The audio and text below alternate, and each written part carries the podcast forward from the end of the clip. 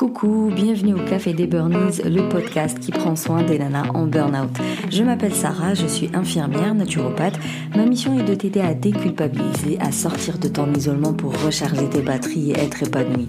Chaque semaine, que ce soit en solo ou avec une nana inspirante, on parlera des valorisations, échecs, mais aussi résilience, espoir, reconversion et surtout trichothérapie. Dans le descriptif, tu trouveras différentes ressources gratuites pour t'aider à remonter la pente, mais la plus importante reste l'appel euh, que je t'offre pour qu'on puisse parler de tes difficultés, euh, ce que tu affrontes en ce moment et euh, voir ce que tu peux mettre en place pour t'en sortir. Maintenant, détends les épaules, cohérence cardiaque et profite pleinement de cet épisode.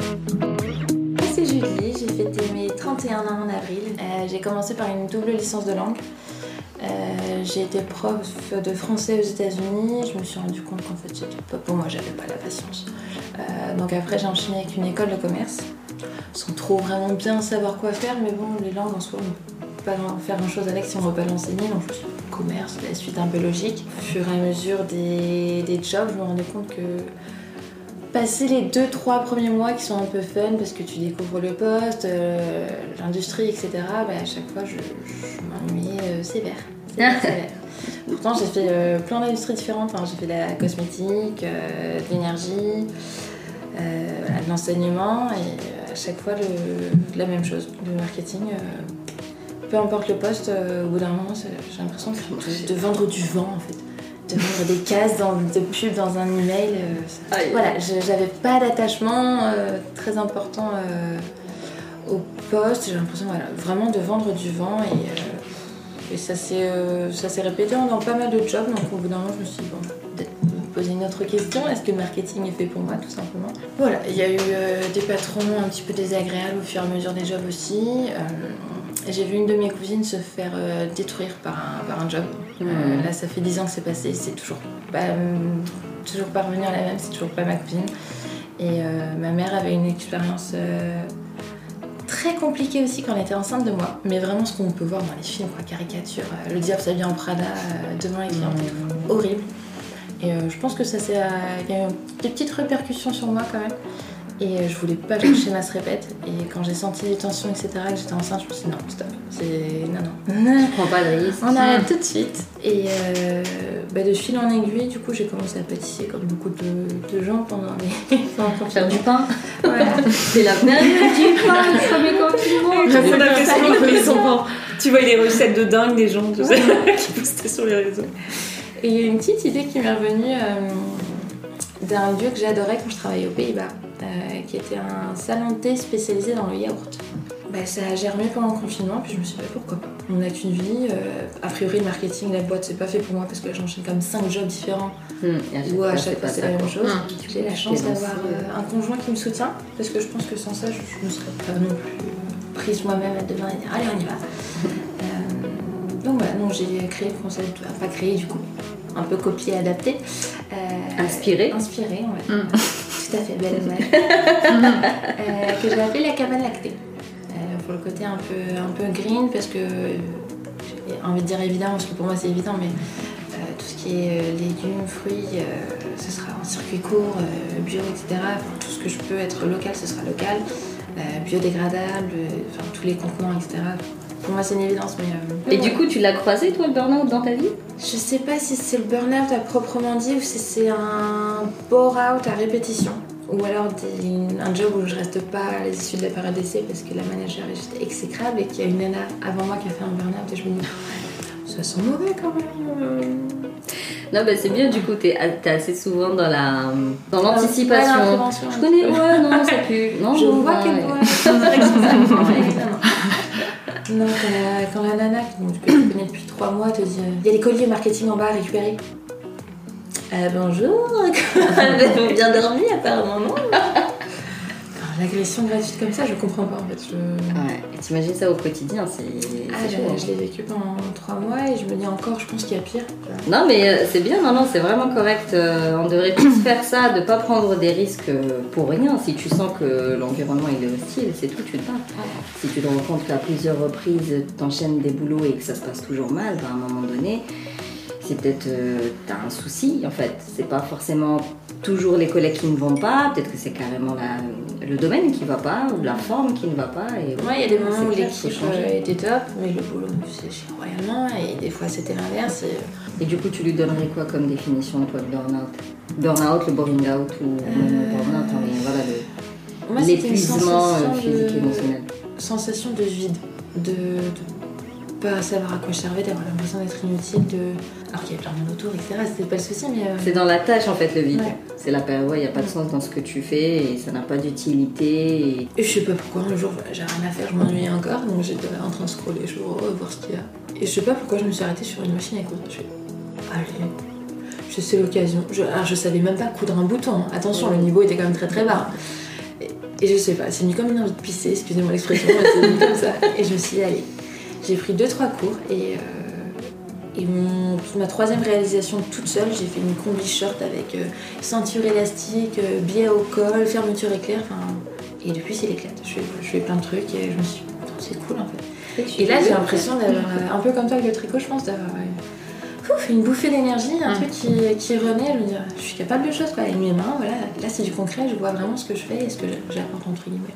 C'était pour moi, mais euh, c'est revenu un peu, quoi. Et là, avec la pâtisserie, euh, pareil, ça revient et je me dis, putain, je suis capable de choses quand même. C'est vrai que dans les moments où t'es vraiment pas bien et tout, des fois ça fait du bien de faire des trucs, euh, des... ça peut être n'importe quoi. hein. Moi je sais que j'ai eu une période où j'étais pas bien, je me suis acheté une guitare et j'ai décidé d'apprendre à jouer de la guitare. Bah en fait c'est con, mais tu vois ça t'aide à te recentrer sur toi-même et en fait tu, tu, tu vois ta progression aussi et c'est comme quand tu fais de la couture ou tu fais des ateliers créatifs, n'importe quoi.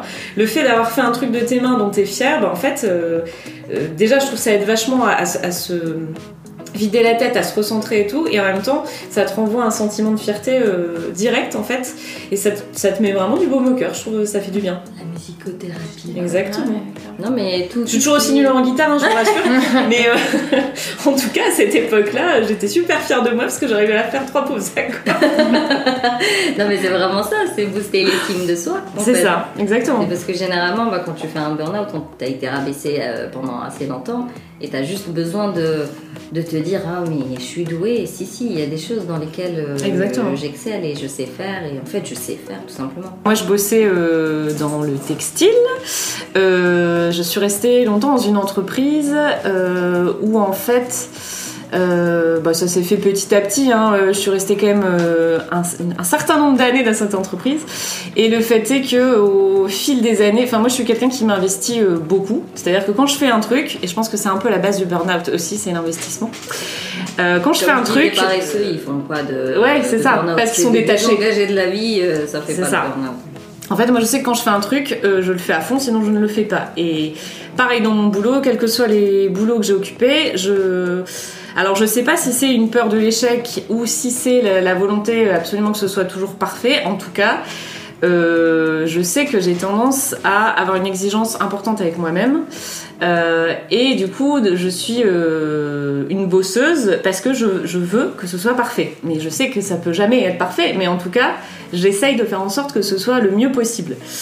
Euh, du coup, bah, ça veut dire quoi? Ça veut dire euh, ne pas compter ses heures, ça veut dire euh, rester jusqu'à 20 heures au boulot, souvent, voire très souvent. Et en fait, au fil du temps, on s'investit, on s'investit. Et en fait, moi, ce qui a commencé à me peser, c'est le manque de reconnaissance. En fait, je me rends compte, là, avec le recul, que j'avais un manque de reconnaissance énorme. Euh, que je me suis peut-être euh, sûrement auto-créé aussi, hein, parce que voilà, euh, bon, j'avais ma reconnaissance, j'avais un salaire, j'avais voilà. Euh, moi, ça se passait bien avec mes collègues, je m'entendais bien avec eux, j'avais pas de soucis. Mon boss était loin d'être un tyran, il était plutôt sympa et tout, mais j'avais toujours un manque de reconnaissance. J'attendais quelque chose en fait euh, qui ne venait jamais. Et donc je m'investissais, je m'investissais, mais ça ne venait toujours pas. Euh, le fait est qu'au fil du temps, bah, on finit par se demander euh, bah, à quoi, enfin à quoi bon en fait. Et Donc euh, bah, j'attendais, euh, j'en sais rien, j'attendais une évolution de salaire, j'attendais un autre poste, j'attendais, je sais pas ce que j'attendais, mais en tout cas ça ne venait pas. euh, J'étais dans un service où on avait toujours tendance à en demander un peu plus, toujours. Euh, donc bah, on le faisait, on prenait, on prenait. En plus, comme je suis un peu une stressée de la vie, euh, forcément, quand on forme quelqu'un, bah, déjà on a son, sa propre charge de travail, il faut former en plus, ce qui est normal, hein, parce que la personne arrive, elle peut pas tout connaître. Et t'as toujours le stress de merde, j'espère qu'il va pas y avoir des boulettes qui vont être faites. Donc t'as toujours ce stress de recontrôler derrière. Et comme déjà je suis du genre à me recontrôler moi et en plus recontrôler le boulot d'une autre personne, enfin ça, voilà, ça, ça contribuait aux choses. Le temps, euh, on m'a fait des promesses qui n'ont pas été tenues et ça c'est quelque chose qui est hyper important pour moi. Et là il y a des paroles qui ont été faites qui n'ont pas été tenues. Et en fait moi ça m'a blessée mais vraiment peut-être de manière excessive mais voilà. Donc en fait j'ai ma frustration qui a monté monté monté monté. Je continue à quand même à faire mon boulot mais voilà. D'ailleurs euh, c'est une période où j'ai décidé de commencer un bilan de compétences. C'est pas pour rien. La première séance que j'ai eue à mon bilan de compétences, la personne qui m'accompagnait m'a dit euh, au bout de 10 minutes, euh, je vous arrête tout de suite, en fait, euh, bah vous êtes à deux doigts du burn-out. j'ai j'ai dit, mais non, mais, pas du tout. Heureusement, vous êtes sensible à la question. Mais pas du tout, pas du tout. Il m'a dit, mais euh, si, moi je vous donne pas deux mois pour euh, être en arrêt en fait. Euh, à ce train-là, je vous donne même pas une semaine pour être en arrêt. J'ai quand même tenu un petit peu, et puis au mois de novembre, euh, c'est marrant, je me souviens très bien de ce jour. C'était mon anniversaire, le 11 novembre. Euh, et donc en fait mon petit mari vient me réveiller gentiment avec un petit déjeuner au lit, une bougie sur mon pain au chocolat. Oh. Et là, je le vois, je le vois arriver et j'ai fondu en larmes et je me suis dit, en moi-même, je, mais il me dit pourquoi tu pleures? Je dis, je sais pas. et en fait, ce jour-là, j'ai pleuré toute la journée et je- j'étais même pas capable de dire pourquoi je pleurais. Et en moi-même, je me disais, mais t'es complètement marteau. Décharge, décharge. Et je me suis dit, mais t'es complètement dingue en fait. Euh, en plus, il y avait un repas chez mes parents et tout. J'étais j'essayais de me cacher. Ma mère était, mais ça va? Oui, oui, ça va, ça va. Enfin bref, je, me suis dit, il y a quelque chose qui va pas.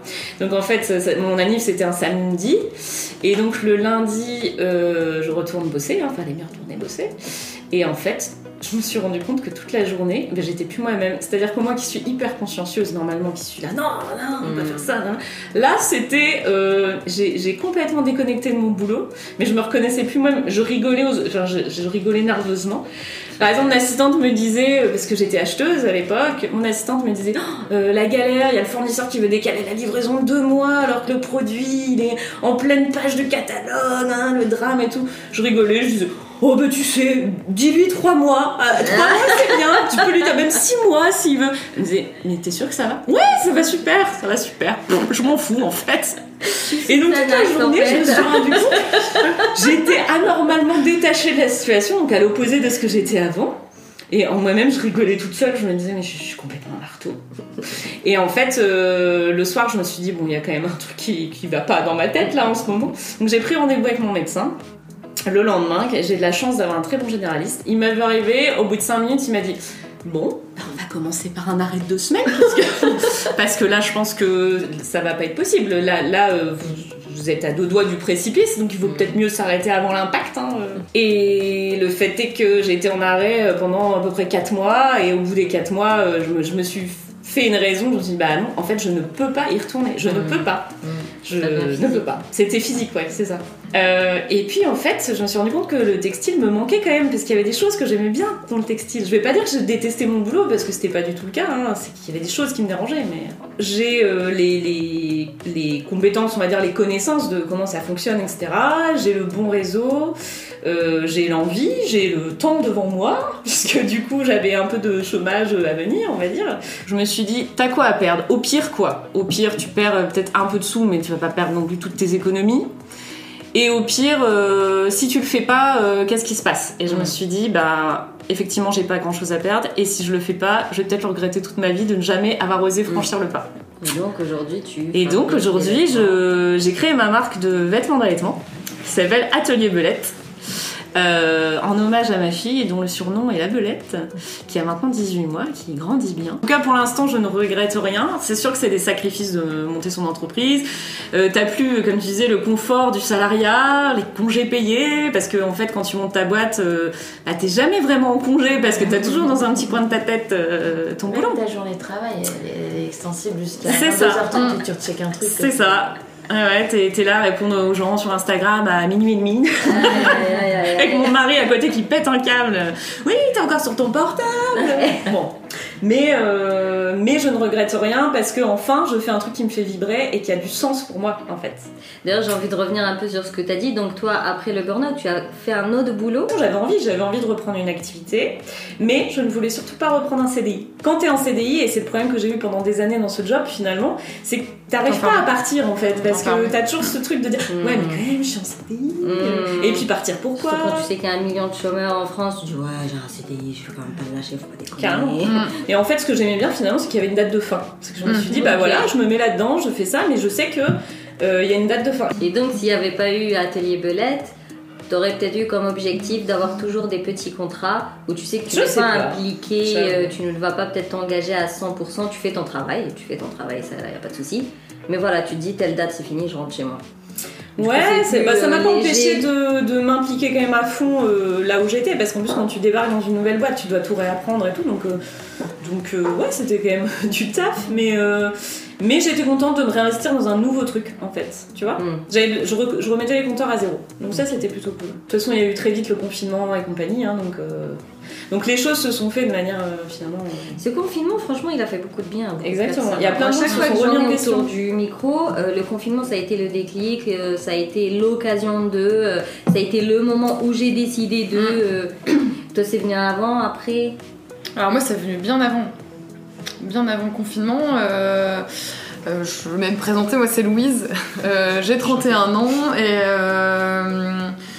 et, dans mon parcours, on peut dire que j'ai un peu eu le parcours de la bonne élève. quoi. J'ai passé mon bac, j'ai fait mes études, mais en fait, très vite, mon parcours s'est inscrit dans du non-choix. En fait, moi je voulais faire médecine, aider les gens, les soigner, sauver des vies. Et en fait, comme j'ai fait euh, ES, on m'a dit non, tu feras pas médecine, tu vas forcément te planter. Et donc, euh, bah, j'ai continué en éco, j'ai fait un IUT, une école de commerce, un parcours classique, Ouais. euh, économique, on va dire. Et en fait, très très vite, je me suis rendu compte que j'étais pas à ma place. Et euh, sauf qu'après avoir investi 5 ans dans des études, à m'être donné, parce que je suis, euh, voilà, euh, j'aime bien être perfectionniste, être première dans ce que je fais, donc je, je m'investissais déjà beaucoup à l'époque. Je me voyais pas rebasculer en médecine après 5 ans d'études. Donc euh, j'ai commencé euh, mon master en alternance euh, dans le textile et, en fait j'ai continué comme ça pendant 10 ans. À arriver au boulot en n'ayant pas trop de sens, donc euh, j'ai quand même tenu quoi 10 ans en fait à faire semblant, à sourire alors que j'avais envie de pleurer, euh, euh, à faire semblant de bien aimer et puis toujours exceller. Donc finalement de gravir les échelons, d'avoir de plus en plus de responsabilités, de briller toujours plus en réunion euh, alors qu'au fond j'étais morte. Et en fait, moi, je suis tombée il y a, pour répondre à ta question, il y a trois ans. Mais en fait, le burn-out, il, s'est installé vraiment euh, cinq ans avant. Enfin, en fait, c'est- hyper sournois. C'est un épuisement euh, qui vient s'étaler sur plusieurs années, où en fait, tu te mens à toi-même. euh, parce que, en fait, on nous apprend pas à nous connaître. Donc, euh, je savais pas quelles étaient mes valeurs. Euh, je ne savais pas poser mes limites. Je savais pas qui j'étais, ce que je voulais, ce que j'avais envie. Et en fait, je savais que j'étais pas à ma place, je savais que j'étais hyper mal, mais je savais pertinemment, enfin, je savais pas répondre à cette foutue question euh, qu'est-ce qui te met envie, qu'est-ce qui te fait vibrer, qu'est-ce qui te fait sourire, quoi. Si c'est pas ça, quoi. C'est toujours ça le problème. Et voilà. Et puis en fait, le corps, il m'a complètement lâché en fait. C'était, euh, je dirais pas du jour au lendemain, parce que j'ai commencé à faire des insomnies euh, pendant deux mois. J'ai pas dormi, pas dormi, du tout. Et je continue à aller au boulot. Parce qu'il fallait aller au boulot. En fait, moi, on m'a appris à finir mon assiette, quoi qu'il C'était arrive. en pilotage automatique. Automatique. Mais on- quand je finissais pas mon assiette, on me mettait à la cave. Donc, si tu veux, de, de pas finir un projet, tu vois la croyance de on continue, même si t'aimes pas, du, on y va. Et donc du coup, euh, ce truc-là de, de bah, du coup, j'ai pas pris soin de moi en fait. On doit continuer quoi qu'il arrive. Pour prouver quoi à qui, j'en sais rien. Euh, mais voilà, du coup, je suis tombée. Euh, S'en est suivi des mois d'enfer. Euh, Voilà, je suis devenue l'ombre de moi-même. Et c'est pour ça que moi, quand je- j'ai encore beaucoup d'émotions quand je dois en reparler, parce que c'est genre une période. euh, Horrible. Ouais. En fait, C'est une question de vie mort, en voilà, fait. c'est- Ouais. Donc. euh, T'es perdu quoi, tu sais plus. Bah, c'est t'es perdu et puis t'as plus de goût de rien parce qu'en fait t'es vide. Voilà, quand il y a un- Mm. une définition du burn-out, c'est. euh, euh, t'es vide en fait. C'est que toi t'as été au bout de- du burn-out en fait.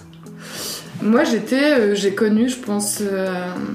Ouais, l'effondrement. Ouais, c'est ça. En fait, moi j'étais très très mal suivie par un médecin généraliste qui euh, me faisait des arrêts de semaine en semaine. Donc chaque semaine, je retournais dans le cabinet en pleurs, en stress total, en me disant euh, il va me demander de retourner au taf. Ouais. Et du coup, euh, pas du tout sereine par rapport à cette période-là. Donc derrière, j'ai décidé de me suivre, faire suivre par un psychiatre. Et je n'ai plus honte aujourd'hui de le dire. Euh, parce que c'est des sujets qui sont hyper tabous, de dire qu'on va voir un psychiatre, mais non, en fait, lui m'a sauvé, il m'a posé un diagnostic en me disant, en fait, là, vous faites un burn-out qui malheureusement s'est transformé en dépression Mm, mm. parce que mal suivi, parce que trop longtemps et machin.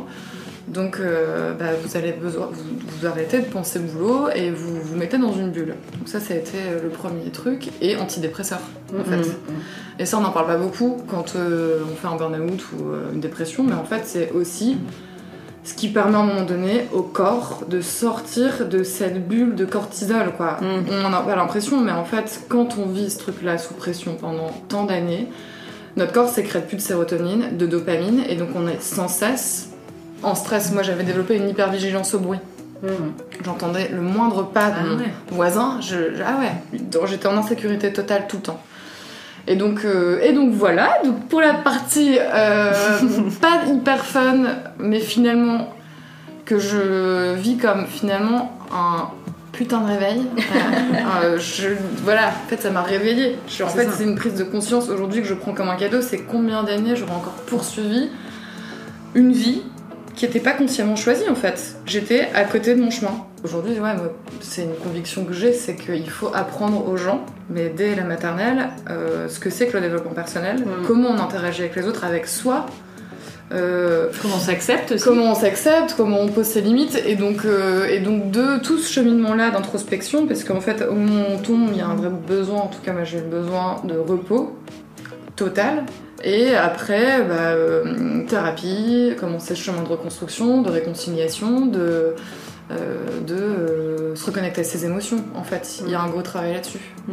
J'avais l'impression d'être connectée à mes émotions, mais pas du tout, en fait, je les mettais sous le tapis.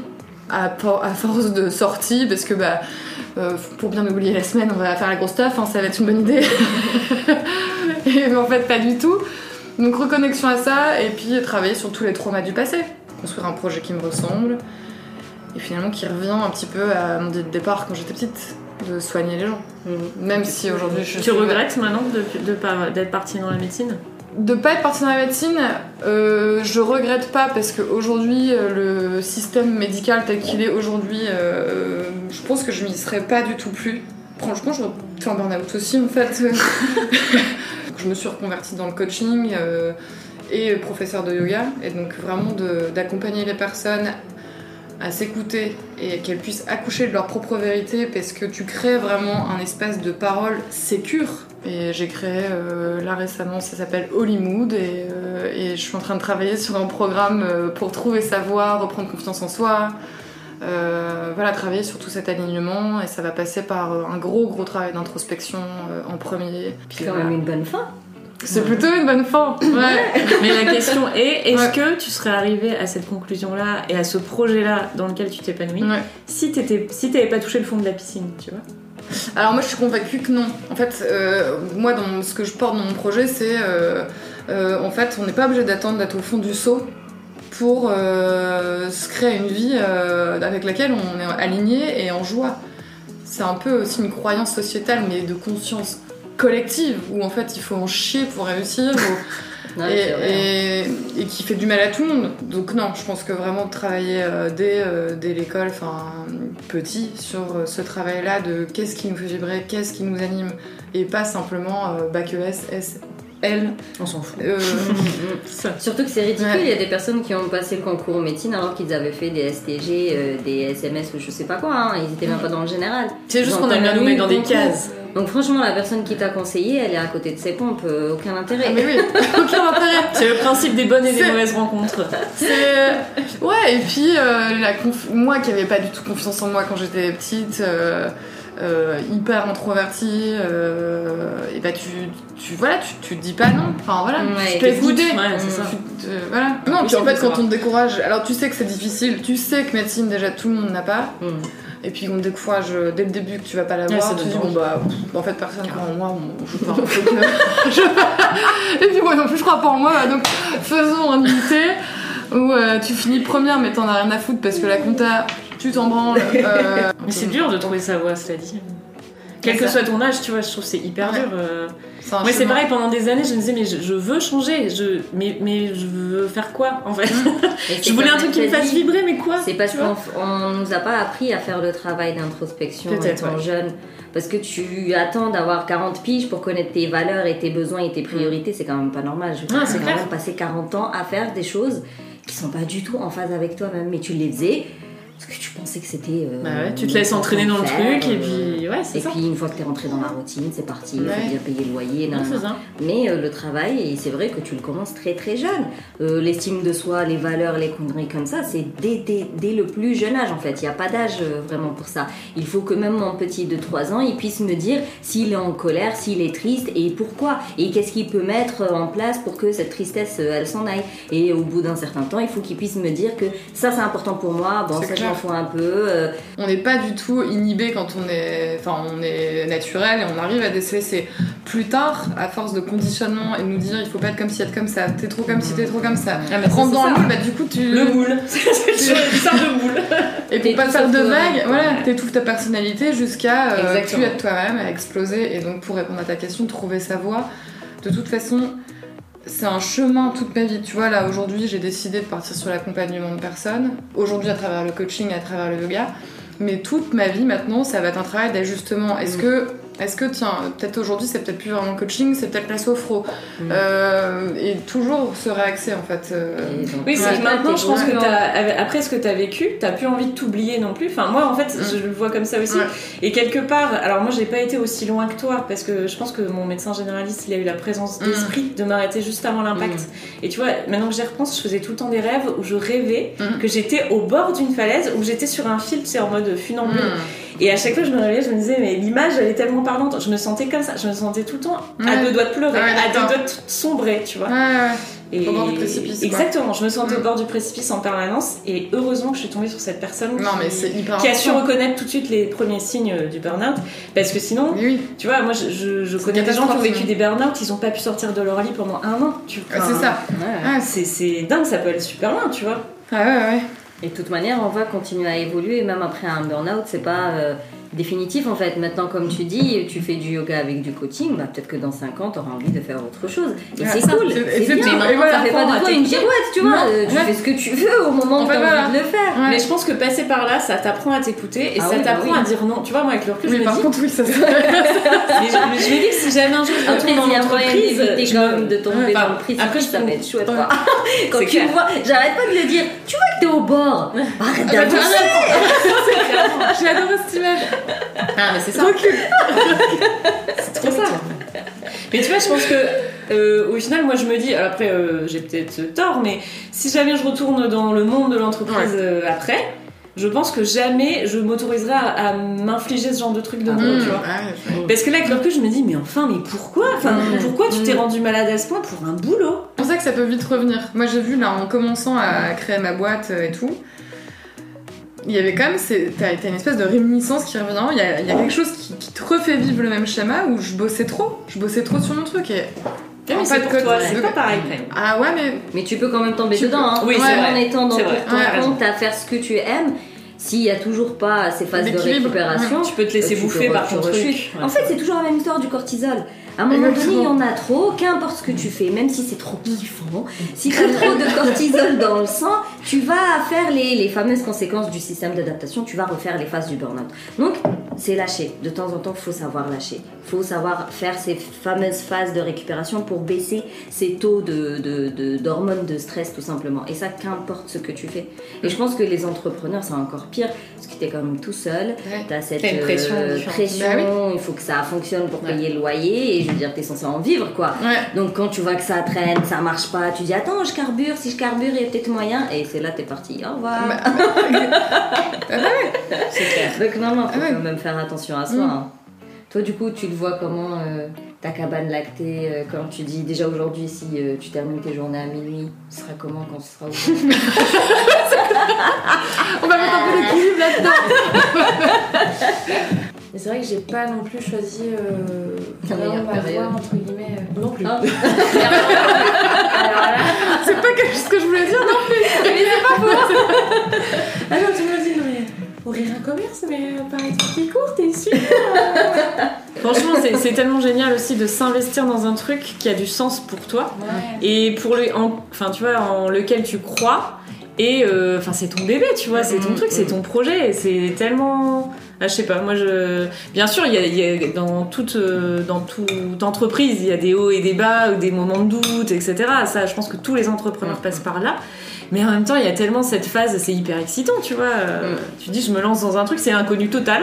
Ouais, je reviens sur l'éducation et l'apprentissage, etc. Et euh, je- pourquoi je suis allée en langue? Parce que c'est là que j'avais des bonnes notes, quoi.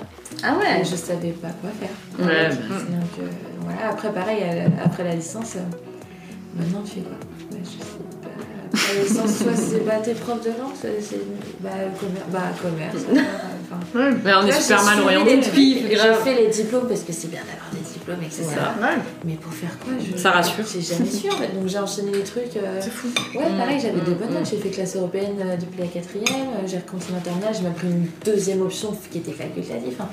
Ouais, j'ai cumulé aussi les trucs. J'ai les diplômes, j'ai double diplôme. J'ai fait un an en Norvège, machin truc. J'ai étudié aux J'ai fait États-Unis. plein de pays, est-ce que je Et tout ça, pas pour rien, parce que j'ai vécu une Mm. expérience extraordinaire, mais pour toujours, à la- au bout, ne quand même pas savoir ce qui. Ouais, retour à la case Ce qui te met envie, quoi. Ouais, rentrer dans une école de danse, parce que je faisais de la danse depuis mes 4 ans.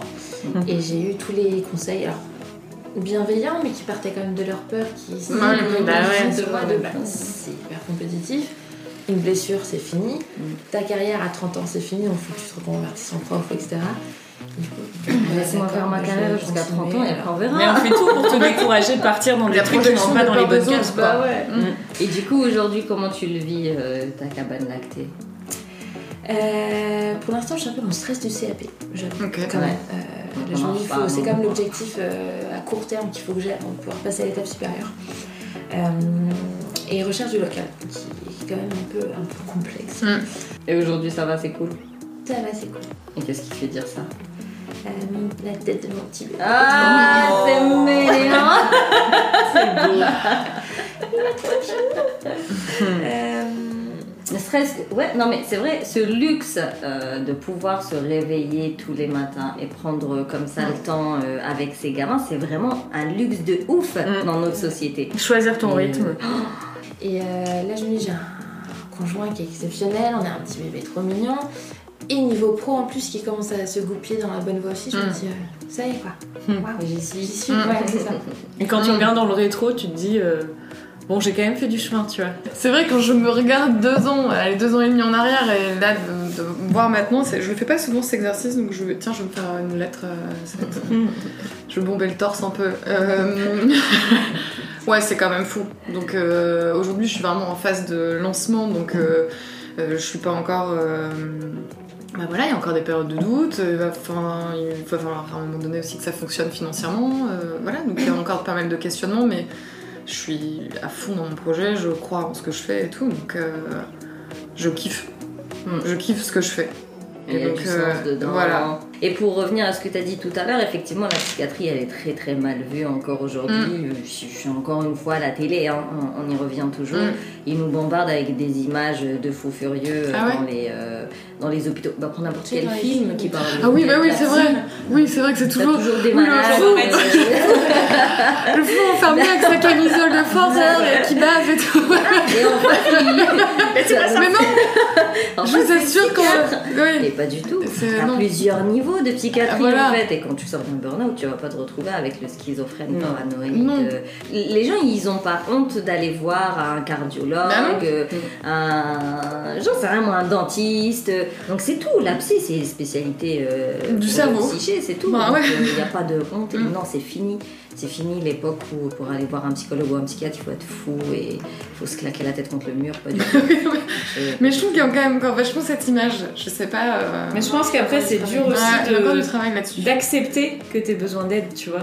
Tu sais que c'est quand même une preuve de maturité hein, de demander Ouais. de l'aide. Les Mm. gens pensent Ouais. que c'est de la, fi- la faiblesse et tout, mais non, non, non, c'est vraiment parce que ça va, t'es assez Ouais. costaud avec toi-même euh, que tu acceptes le regard de Mm. l'autre, que tu es décidé, et c'est là où tu vas aller demander de l'aide. Donc, euh, généralement, quand tu demandes de l'aide, c'est cool. Ouais, mais on me l'a donné, tu vois, la prescription de. Je parle d'antidépresseurs. J'ai mis 4 mois à les prendre. Mm. En ayant peur, en me disant attention, qu'est-ce que ça va me faire? Est-ce que... Enfin, je, le, euh, je donne l'image des béquilles. Exactement. quand tu te fractures la jambe, tu as besoin de béquilles, on est d'accord Sauf que c'est pas des béquilles à vie. C'est juste pour t'aider à te rééduquer et à un moment donné, tu reprends tes, tes pattes quoi, Ouais. et tu marches normal. Les antidépresseurs, c'est ça. C'est pas un traitement comme pour le cœur que tu vas prendre à vie. C'est un traitement qui est là pour te booster, pour aller nourrir ce qu'il faut tout de suite. Parce qu'il faut le nourrir tout de suite. Mm. C'est pas le moment de manger des haricots, du jambon de dinde, je sais pas quoi, pour sécréter de la sérotonine. C'est du tout de suite. Là, tu as Ouais. besoin d'un boost euh, rapido. Et ben l'antidépresseur, il est pour ça. Ah, il est là pour ça. Bah ouais. Et puis, petit à petit, sevrage, et là, tu peux remplacer par la Exactement. naturopathie et compagnie. Mais euh, non, non, euh, Ouais, je voyais, je prenais des gouttes de, de figuier. Enfin, tu sais, j'ai- voulu me soigner toute seule et tout, mais non, bah non. Non, ça marche pas. Enfin, en tout cas, moi, ça va pas marcher. pas Pas quand t'es- pas quand t'arrives à un stade comme ça, non, retour. Non, non, non. Voilà. Quand t'es au tout début, que t'as pas sauté de la falaise, tu vois. Ok, là. Une fois que t'as sauté, c'est mort, c'est fini. Bah ouais, non, mais après, je pense, voilà, je, je- enfin, ouais, c'est peut-être important, que chaque cas est différent et tout, mais en tout cas, oui, il y a ce truc-là de- d'aller voir des pros. Enfin, Mm. des- ouais. Quand, t'es, euh, quand tu dis que ça s'est retourné en dépression, c'est tout, c'est, fini. euh, Les books gratuits ou je sais pas quoi. Non, là, faut prendre le truc Ouais. à, à bras le corps. Ouais. Il faut aller voir un pro euh, qui va, comme tu dis, travailler sur des traumatismes. Moi, je vais pas travailler sur des traumatismes. Euh, je- non, c'est, c'est pour ça les gens, je leur dis appelez-moi. C'est Parce clair. que si c'est Hyper trop important. poussé, c'est pas pour moi. Moi non plus. Euh. Je vais pas venir te vendre un rêve, je vais pas travailler sur tes traumatismes Mm. d'enfance, pas du tout. Mm. Mais euh, si c'est le cas, faut aller voir un psy, il n'y a aucune honte à aller Mm. voir un psy. Alors si vous aviez un conseil. Bien s'entourer. Aussi. Toi j'ai pas entendu, t'as dit quoi? Oser. Oser. Ouais, Que j'allais ce pareil. soit euh, oser faire ou oser partir si ça va pas, euh, dans les deux sens. Oser. C'est dur quand on est le nez dedans, mais tu vois, quand tu prends le recul, clairement, tu te dis, mais enfin, pourquoi Pourquoi Pourquoi j'ai accepté Pourquoi j'ai. Pourquoi je me suis mis J'ai dans cet état traîner si longtemps ce truc. C'est ça. Mm. Ouais, vraiment, oser euh, s'écouter. En fait, si ça va pas, si on pleure le matin pour aller bosser ou qu'on fait des insomnies. euh, ben, Aucun boulot ne vaut de se mettre dans un état Mm. pareil, c'est ça. Et même pour une maman, une femme au foyer, Ouais. quoi. Oui. Aucune vie de famille euh, ne mérite euh, d'être mal dans sa peau du soir. Voilà, c'est la fin de cet épisode. J'espère que tu as pris autant de plaisir que moi euh, à l'écouter. Pour récapituler l'épisode, eh bien, on a vu différentes formes de burn-out. Le bore-out et le brown-out, c'est-à-dire l'ennui total et le manque de sens dans cet âge au quotidien. Et puis le burn-out professionnel, tout simplement. Tu as pu voir que Louise, euh, son burn-out professionnel, son épuisement physique et émotionnel s'est- transformé en- en dépression parce qu'il a été pris en charge euh, trop tard. C'est pour ça que je n'arrête pas de répéter, ne laissez pas traîner les choses. Si tu m'écoutes, c'est que tu as déjà un doute, c'est qu'il y a déjà une petite prise de conscience et donc il faut commencer à mettre en place des choses parce que plus tu vas tarder à euh, réagir et euh, plus tu risques euh, de tomber dans cette dépression qui va être plus compliquée à prendre en soin, c'est normal. On a pu voir quelques déclencheurs de burn-out, à savoir le manque de reconnaissance, mais aussi le perfectionnisme, le, le- fait, voilà, comme Marion qui, qui contrôle, recontrôle, re-recontrôle. Donc ça peut peut-être être un, manque de confiance en soi ou juste une façon de faire qu'il faut revoir. Mais euh, comme elle a dit, tout simplement, elle attendait euh, ce qu'on lui a promis et euh, ce qui n'est jamais venu au final. Tu as pu voir aussi avec Louise que euh, l'éducation qu'on a eue, le conditionnement qu'on a eu peut affecter notre façon d'être. Et donc, même si elle n'aimait pas du tout ce qu'elle faisait, il fallait qu'elle aille jusqu'au bout des choses. Ça qui lui a coûté finalement un effondrement euh, euh, suivi d'une dépression. Et Julie, qui a suivi un cursus... euh, bah, comme elle dit, suite logique, mais qui ne lui correspondait pas du tout et qui ne lui parlait pas, et bien, résultat, elle avait beau enchaîner différents postes, c'était toujours la même chose, un gros manque de sens et un ennui total. On a pu voir aussi que pour sortir de ce burn-out, la créativité a un rôle mais juste magique parce que ça te revalorise, parce que ça te rend fier de toi, ça remet du sens dans ce que tu fais, ça te reconnecte à tes émotions, à tes ressentis et surtout avoir un projet de vie aussi grandiose qu'il soit, en tout cas un projet de vie qui te correspond, qui te parle, qui est vraiment aligné avec tes valeurs, avec tes forces, avec tes compétences. D'ailleurs, tu retrouves Louise dans le bootcamp euh, Sortir du Burnout, vu qu'elle m'a préparé trois exercices de yoga pour gérer ses émotions, pour préparer sa nuit et surtout pour faire des étirements le matin. Et euh, ce projet de vie, il est évolutif, c'est-à-dire que tu le fais maintenant parce que tu en as besoin maintenant, mais dans cinq ans, ça peut très bien changer. Et le but, c'est de continuer d'être toujours autant connecté à soi pour réajuster, euh, changer, évoluer quand, quand c'est le moment. Et enfin, eh bien, demander de l'aide est une force, euh, est une maturité, c'est que tu es déjà en, mode évolution, c'est que tu es déjà en train de sortir de ta zone de confort.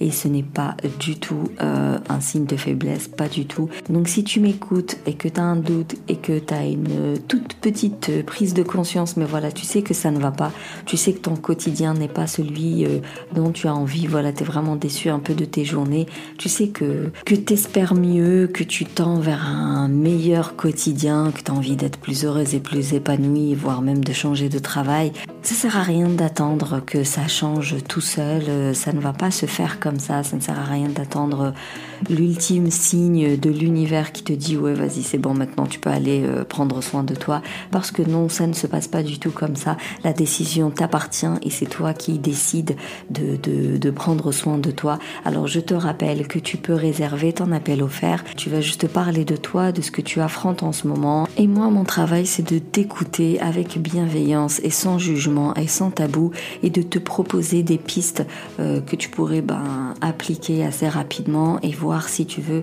qu'on travaille ensemble. En tout cas, merci plus plus pour ton écoute. Si tu veux soutenir le Café des Burnies, tu peux me laisser un avis, euh, me mettre 5 étoiles, ça me permet euh, d'être bien référencé et de faire vivre le podcast tout simplement. Tu peux le partager à quelqu'un qui pourrait en avoir besoin, c'est très important. Et surtout, bon, on se capte sur Instagram pour le live hebdomadaire et surtout pour continuer à échanger, à discuter en message privé. D'ici là, prends soin de toi et surtout booste ton feeling.